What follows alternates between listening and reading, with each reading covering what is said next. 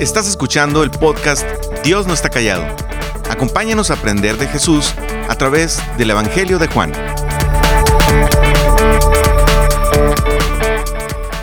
Bienvenidas a un nuevo episodio del estudio de Juan. En los episodios anteriores abordamos los primeros cinco versículos de este Evangelio, donde aprendimos que Jesús es creador de todas las cosas, sustentador de todas las cosas, supremo sobre todas las cosas y heredero de todas las cosas. Además, el mundo que Él creó no es un absurdo. Hay un orden y propósito sobre todo lo que Él ha creado y Él puede darle propósito y sentido a la vida del ser humano. Continuando con nuestro estudio, leo para ti Juan capítulo 1, versículos del 6 al 13. Vino un hombre llamado Juan. Dios lo envió como testigo para dar testimonio de la luz, a fin de que por medio de él todos creyeran. Juan no era la luz, sino que vino para dar testimonio de la luz esa luz verdadera, la que alumbra todo ser humano, venía a este mundo. El que era la luz ya estaba en el mundo y el mundo fue creado por medio de él. Pero el mundo no le reconoció. Vino a lo que era suyo, pero los suyos no le recibieron. Mas a cuantos lo recibieron, a los que creen en su nombre, les dio el derecho de ser hijos de Dios estos no nacen de la sangre ni por deseos naturales ni por voluntad humana, sino que nacen de Dios.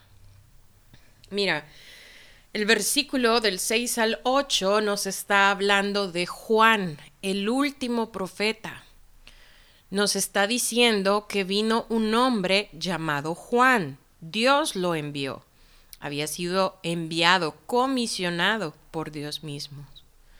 Los versículos de 7 al 8 nos dicen por qué vino Juan el Bautista. Dice el 7, como testigo para dar testimonio de la luz, a fin de que por medio de él todos creyeran. Versículo 8, Juan no era la luz, sino que vino para dar testimonio de la luz. Es importante hacer notar el propósito por el cual vino Juan por la razón que siempre le sucede a la humanidad. Veneran al hombre. Juan el apóstol quiere dejar en claro que Juan el Bautista claramente no era la luz, era un testigo, alguien que fue enviado y comisionado por Dios. Ahora, una aclaración importante. Si es la primera vez que te encuentras estudiando la palabra de Dios, el caso específico del Evangelio de Juan, Juan el Bautista, de quien nos están hablando estos versículos del 6 al 8, no es el mismo que Juan el discípulo de Jesús, autor de este libro. Son dos Juanes diferentes. Juan el Bautista fue enviado a preparar el camino del Mesías y Juan el discípulo fue discípulo primero de Juan el Bautista y luego se convierte en discípulo de Jesús. Juan, el discípulo, es el autor de este libro. No pierdan de vista esta aclaración. Mira lo que nos dice Juan, el autor de este Evangelio, acerca de Juan el Bautista. Versículo 6. Vino un hombre llamado Juan, Dios lo envió como testigo para dar testimonio de la luz a fin de que por medio de él todos creyeran. Juan no era la luz, sino que vino para dar testimonio de la luz. Ahora mira lo que dice Juan acerca de Jesús en los versículos 1, 2 y 9 del capítulo 1. En el principio ya existía el verbo y el verbo estaba con Dios y el verbo era Dios. Él estaba con Dios en el principio. Esa luz verdadera, la que alumbra a todo ser humano, venía a este mundo. Mira el contraste entre Juan el Bautista y Jesús. Imagina conmigo por un momento un cuadro comparativo. En el lado izquierdo está Juan y en el derecho está Jesús. De Cristo, Jesús, se nos dice que Él es desde la eternidad. Lo vemos en el versículo 1 y 2 y en el versículo 10. De Juan se nos dice que vino. De Cristo se nos dice que Él es el verbo, en el versículo 1 del capítulo 1. De Juan se nos dice que es simplemente un hombre, en el versículo 6. De Cristo, siempre en el versículo 1 se nos dice que es Dios mismo, mientras que de Juan, en el versículo 6 y 7, se nos dice que viene comisionado por Dios. De Cristo se nos dice que es la luz verdadera.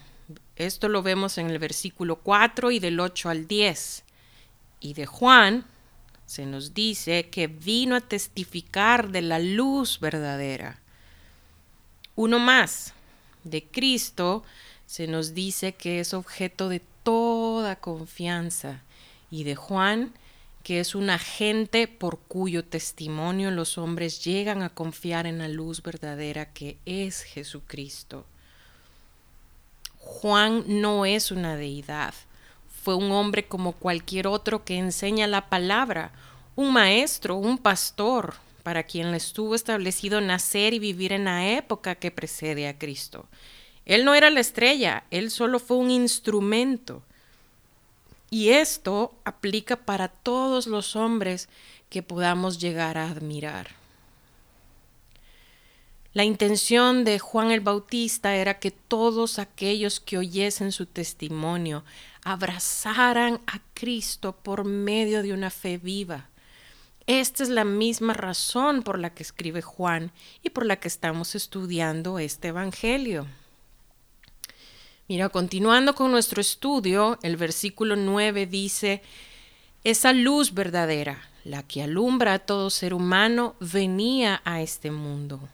Juan llama a Cristo la luz que alumbra a todo ser humano, la luz verdadera. La palabra luz en griego es el vocablo fos, de la que se deriva la palabra castellana fósforo es una palabra que en griego significa una luz, no que se ha encendido, sino que siempre ha estado encendida. Eso es lo que Juan nos está diciendo acerca de Cristo. El propósito de él fue decirle al mundo que la luz que alumbra y que puede disipar toda tiniebla había venido al mundo y que ya estaba entre nosotros. Este es el mensaje del Evangelio. La humanidad caída, llena de pecado, envueltos en densas tinieblas, tiene ahora esperanza, porque ha venido al mundo la luz verdadera, la que las tinieblas no han podido extinguir. Piensen por un momento en estas palabras nos está diciendo que las tinieblas no han podido extinguir esta luz. Estas tinieblas con las cuales contrasta Juan, la luz verdadera, representan la maldad, nuestros pecados, todos juntos, reunidos de la humanidad, lo maligno, y sin embargo, por muy grandes que sean nuestros pecados y los de todos reunidos, nuestras tinieblas y maldad no han podido extinguir esta luz. Jesús es más grande que el infierno y la maldad. ¿Qué clase de Dios es este? Pero observa Qué triste contraste este. Mira versículo 10. En el mundo estaba y el mundo llegó a existir por él y el mundo no le reconoció. Noten esto, Jesús existía antes que todo existiera. Por medio de él todo fue creado. Y vemos que Juan nos está diciendo que aunque él es todo esto, el mundo no lo recibió. Luego de decir que el mundo no lo recibió, en el versículo 11 dice, vino a lo que era suyo, pero los suyos no lo recibieron. A los que era suyo es representado por Israel. Vino específicamente a su propio hogar y sin embargo su propio pueblo no lo recibió. Este reconoció que dice estos versículos, como el versículo 10, donde dice no le reconoció, no solo significa conocer, sino también reconocer como propio. Se refiere a algo más que un mero reconocimiento intelectual. Si el mundo llegó a existir por él, el mundo debería haber reconocido a Cristo. Miren, por esto el afán de muchos en insistir que Dios no existe y que Dios no creó el mundo. Por eso el mundo prefiere decir, Mm, Sabes que se me hace que en vez de creer que hay un Dios que lo creó todo, lo cual sería más lógico, vamos a decir que fue el azar, la materia, una explosión. Así, de esa manera, no hay nadie a quien rendirle cuentas. El meollo del asunto es que si reconocemos que Dios creó todo lo que existe, estaríamos obligados por nuestras conciencias a reconocerlo como Dios y por lo tanto a reconocer que somos pecadores. Y el ser humano no está preparado para reconocerlo, menos para dejar de ser su propio Dios. En contraste a un mundo que le da la espalda a Dios, vemos el versículo 12. Mas a todos los que le recibieron les dio el derecho de llegar a ser hijos de Dios, a los que confían en su nombre. Es decir, a pesar de ellos, hay unos a los que se les ha dado el privilegio de llegar a ser hijos de Dios. A todos los que recibieron, reconocieron y dieron la bienvenida, abrazaron esta luz. A estos les dio él se los dio, esto es gracia soberana, el derecho, la autoridad de llegar a ser hijos de Dios. Y continúa diciendo en el versículo 13, los cuales no nacieron de sangre ni de voluntad de carne, ni de voluntad de varón, mas de Dios. Miren, lo que nos está diciendo el texto es que los verdaderos hijos de Dios no deben su origen a la sangre o ascendencia física, ni a la voluntad de la carne, tampoco por algo que hayamos hecho, sino solo a la voluntad de Dios. Aquellos que han sido, que hemos sido hechos sus hijos, reconocemos que somos producto de la gracia soberana de nuestro Dios. ¿Puedes tú este día con certeza afirmar que has sido hecha hija de Dios?